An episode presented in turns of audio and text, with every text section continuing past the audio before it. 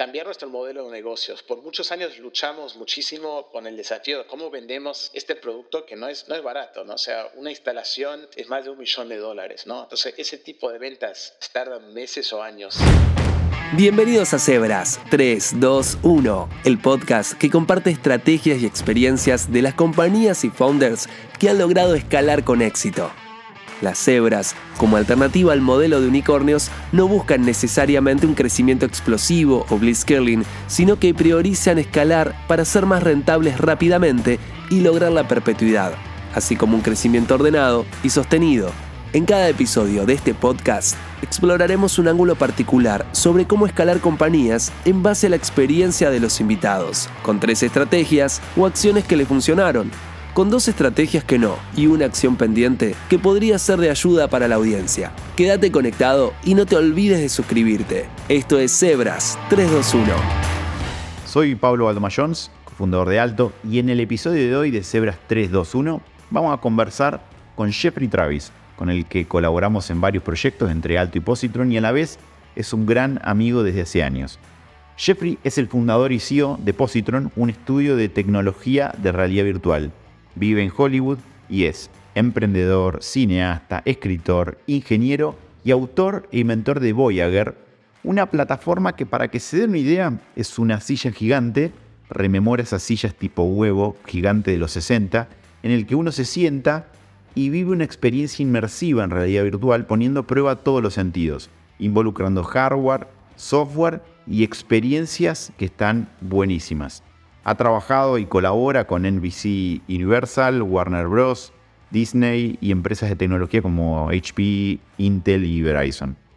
Lo que más me gusta de lo que vamos a escuchar en relación a la temática de estrategias de ventas en B2B es la óptica de un emprendedor trabajando con una propuesta de valor única, integrando hardware y software, con un modelo de negocio y pricing de suscripción.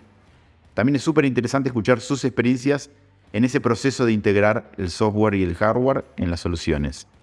Ahora sí, hecha la presentación, pasamos a la conversación del 321 de estrategias de ventas en B2B para escalar compañías en base a la experiencia de Jeffrey. Hey Jeffrey, ¿cómo estás? Muy bien, Pablo, gracias.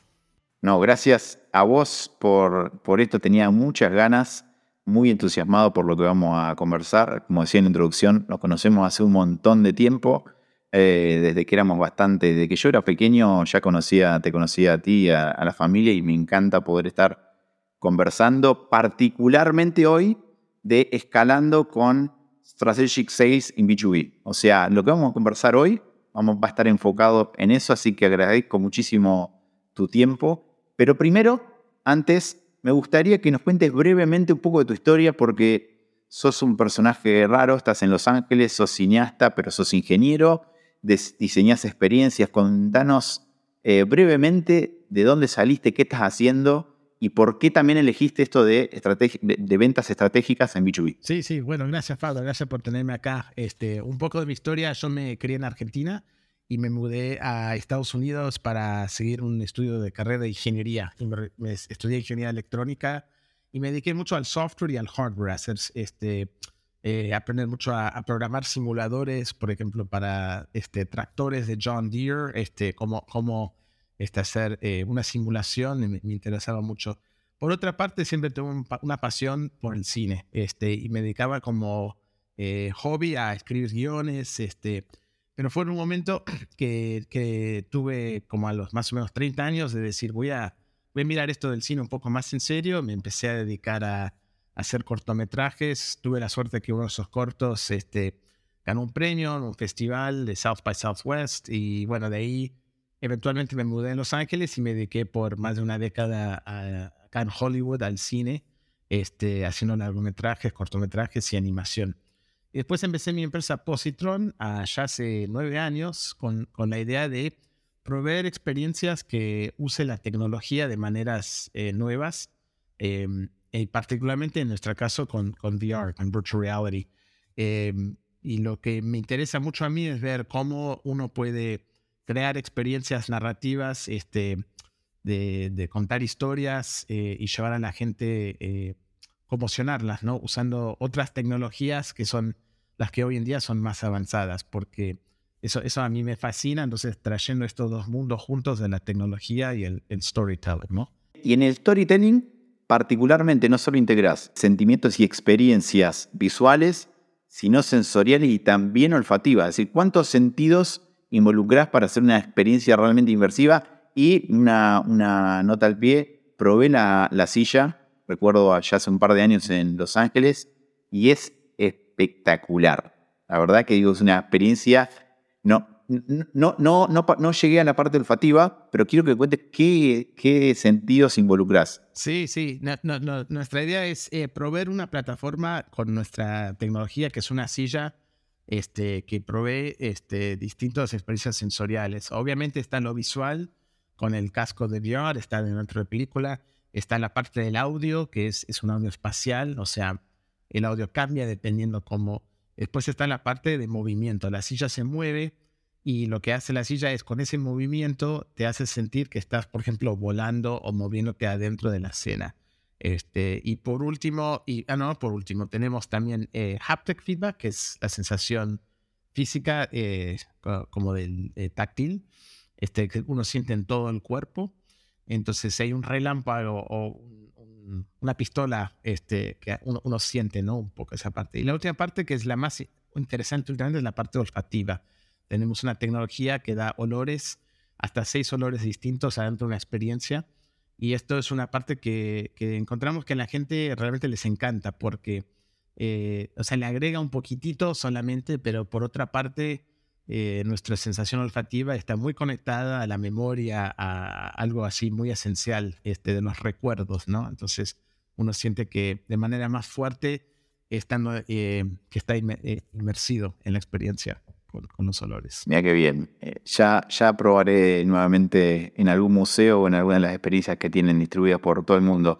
Ahora sí, me gustaría que entremos al, al tema que es ventas estratégicas y particularmente en B2B, porque sé que es una, un tema que conoces muchísimo y particularmente es algo complejo, más cuando uno vende en tu, como, como es la experiencia de tu caso, hardware, software, suscripciones, etc. Y creo que eso le puede ayudar muchísimo a compañías que están pensando escalar. Así que directamente podemos ir a, las tres buenas experiencias o tres buenas ideas a la hora de planificar una venta estratégica en B2B. Claro, claro, sí, sí. Nosotros hemos aprendido muchas cosas de las ventas estratégicas B2B, este, habiendo eh, algunos éxitos y, unos errores también que hemos cometido. Entonces me encantaría hablar de esto, porque también pienso que para muchas empresas como la nuestra, que tienen un producto que es muy, este, muy nicho, ¿no? muy, muy específico, y uno, y uno tiene que pensar cómo puede alcanzar eh, el mercado o, penetrar un, mercado que uno, en nuestro caso, es como que lo estamos creando, no existe casi esto del un cine de VR, ¿no? Entonces, ¿cómo es que convencemos a lugares como museos o centros turísticos o parques de diversiones a instalar esto? Pensamos en, con quién nos enfocamos para eh, ayudar a desarrollar el producto. Obviamente el producto eh, es, es, lo esencial de, que uno ofrece, ¿no? Pero el producto necesita el, customer feedback, ¿no? Este, ¿qué, dicen los clientes? En nuestro caso, porque somos B2B, no nos enfocamos demasiado en, o sea, hicimos un poco en el consumidor final, que, parece quizá un poco no intuitivo, sino en lo que nos enfocamos fue en los artistas que estaban creando experiencias de VR y estaban buscando una plataforma mejor para mostrarlos. Esos artistas tuvieron eh, para nosotros muchísima em, eh, así feedback valioso, que, que miraron el producto y además se enamoraron de la silla y empezaron a promoverlo ellos mismos, a insistir. Entonces, por ejemplo, cuando si vos tenés, eh, la analogía sería en el, el, mundo del cine tradicional, si, si Spielberg o Christopher Nolan, viste, dice, bueno, hay, hay una cámara nueva de IMAX que me encanta, va a insistir en usarlo y los, los consumidores van a ir a verlo porque dicen, bueno, el artista dice que hay que, hay que verlo así. Eso nos ayudó un montón. Fuimos a Cannes, fuimos a Sundance, fuimos a South by Southwest, muchos de estos festivales y digamos desarrollamos unas alianzas muy fuertes con, con los artistas y hicieron eh, servir a ellos. Eh, la segunda cosa que nos ayudó también fue alianzas estratégicas con eh, las empresas que estaban en este mundo. O sea, decimos, ¿quién está ya invertido un poco en el mundo de VR? ¿no? Entonces, era tanto en los estudios de Hollywood como Disney, Universal, Warner Brothers, tanto como eh, ciertas empresas de tecnología como Intel o HP. HP, HP provee los cascos hoy en día, las computadoras que tenemos adentro de cada silla son de Intel. Entonces ellos mismos como que tienen mucho interés en el desarrollo de esta tecnología nueva, nos ayudaron a encontrar este, clientes o partners, ¿no? Porque, por esa alianza. Em, y también un poco em, eh, crear un, branding para nosotros. estamos con los mejores artistas eh, del mundo que están trabajando en esto, las mejores empresas tecnológicas y obviamente los estudios de Hollywood que todos conocemos. Em, eso nos dio la posibilidad de entrar a, ventas con, digamos, con un perfil muy fuerte, diciendo nadie más tiene estas, alianzas. Este, los artistas que han ganado todos los premios eh, del VR o eh, en, los, en los festivales de cine usan nuestra plataforma, entonces por eso podemos proveerlos el mejor.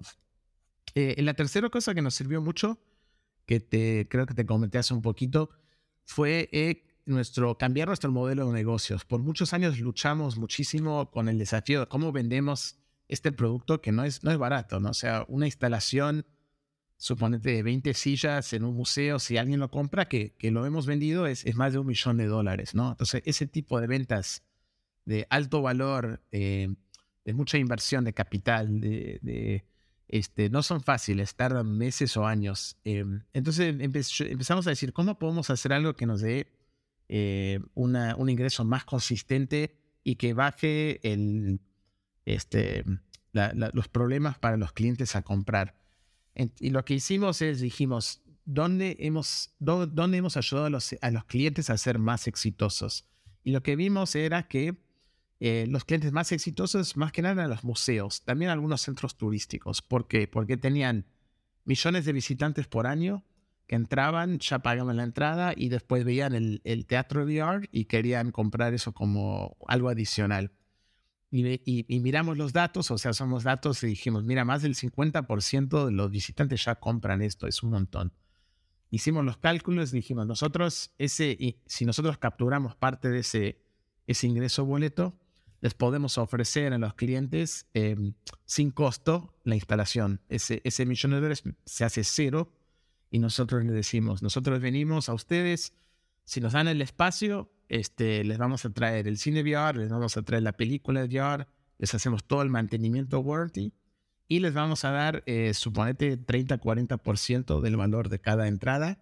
Entonces, para el museo es muy fácil decir que sí porque no gastan nada y tienen un ingreso nuevo de varios millones de dólares por año en muchos casos y este, pueden ofrecer a, su, a su público algo este, innovativo ¿no? y creativo.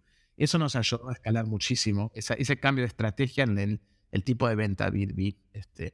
Seguramente también tenés malas ideas o ideas que fueron ejecutadas en un tiempo incorrecto o de una forma incorrecta como para capitalizar. ¿Querés contarnos dos de esas experiencias? Sí, sí, te cuento dos que no, no funcionaron. Este, uno era decir, bueno, vamos a poner nuestras sillas en, em, lo que le decimos VR arcades. no sé cómo se traduce arcades en español. Este, hay lugares, eh, eh, particularmente en Asia, pero también bastante en Estados Unidos y Europa, donde hay, hay muchas cosas de VR para hacer. Mucho, son todos juegos, ¿no? Algunos cines también los han instalado. Y, y, estos son clientes que vinieron a nosotros a pedirnos la silla porque esto parece muy bueno agregar esto. Ok, y, de una manera lógica nos lo pensamos. Lo que pasó fue que ese público es muy distinto del público que va a un museo. Todos van ahí a, jugar juegos. Nosotros lo que ofrecemos es una experiencia un poco más pasiva, cultural, educacional, de, ver una película en, esta silla de movimiento. Y las ventas de boletos para el cliente ahí eran mucho más bajos de lo que esperaban, porque estaban compitiendo con, con, juegos, ¿no? Es, es, como un chico de 19 años que va ahí y que quiere matar zombies no le interesa tanto sentarse en la silla y viajar a Machu Picchu. Algunos sí, pero... Y, también la otra parte de eso es que eh, nuestro producto es, eh, no es barato, eh, está muy especializado en proveer una experiencia de altísima calidad, Pero la gente que va ahí no les importa mucho eso. Es como poner un poco Ferraris en un, un dealership, viste, de, de Kia. Por ahí lo, admiran, pero la gente que está ahí está con el presupuesto para el Kia, no, no, no, están ahí para probar un Ferrari. Entonces, este, vimos, fue, un desastre. O sea, no tuvimos que cancelar eh, más proyectos de ese tipo porque dijimos, no, no nos deberíamos meter en competencia con, un público que no está tan interesado en esto, sino ir a los lugares donde, donde la demanda es para el producto y no hay competencia, no hay otros, en los museos no hay otras cosas de VR, en casi todos los lugares que hemos tenido éxito somos el único eh, VR que está ahí. Eh, la segunda estrategia que habíamos pensado de escalar B2B fue decir, ¿y si nos, y si nos aliáramos con hoteles, este, así con hotelería, con, o sea, que parece lógico también, ¿no? Tener muchos turistas, gente que va ahí.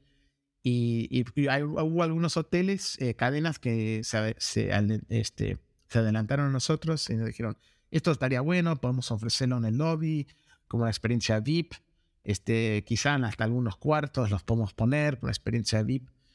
Eh, probamos eso y, y, y tampoco no, nos funcionó bien. Y, y creo que la, la, lección que aprendimos ahí es que la, la, la silla está buenísima, la, experiencia está buenísima, eh, no hay competencia de VR. Sin embargo, el problema clave ahí es el operador. Eh, la gente de hostelería no está habilitada, o sea, el VR hoy en día todavía requiere un operador que ayude a, no sé, limpiar los cascos entre el uso, ayudar a alguien que nunca lo ha usado. Este, es una tecnología que todavía requiere, viste, eh, un poco más de, de, intervención manual. Este, entonces, no es como un cajero automático. Y lo, la, las hotelerías no están, el staffing ahí que tienen, no están, digamos, entrenados, no están ahí para la tecnología, para ayudar. Entonces, lo que, lo que descubrimos es que eh, no podíamos mantener una calidad de operaciones eh, consistente y muchos de los eh, digamos, de los este, huéspedes del hotel nunca no podían usar la silla porque no funcionaba o el, el, el manager no, ni siquiera lo había aprendido ese día. Así que dijimos, tenemos que eh, siempre asegurarnos que eh, donde queremos escalar, que la parte de operaciones, de usar el producto, se pueda este, también escalar, ¿no? Y en los hoteles no era posible hacer eso. Me parece buenísimo este insight porque se me vienen a la cabeza un montón de casos, también los que estamos en, en el espacio B2B. Sí. Cuando pensamos partners, por ejemplo, para partnership de ventas, en donde la operación es significativamente necesaria o mantener una operación buena de servicio al cliente, de postventa, etcétera, en donde eso forma parte de la preventa y de la postventa. Claro, y, claro.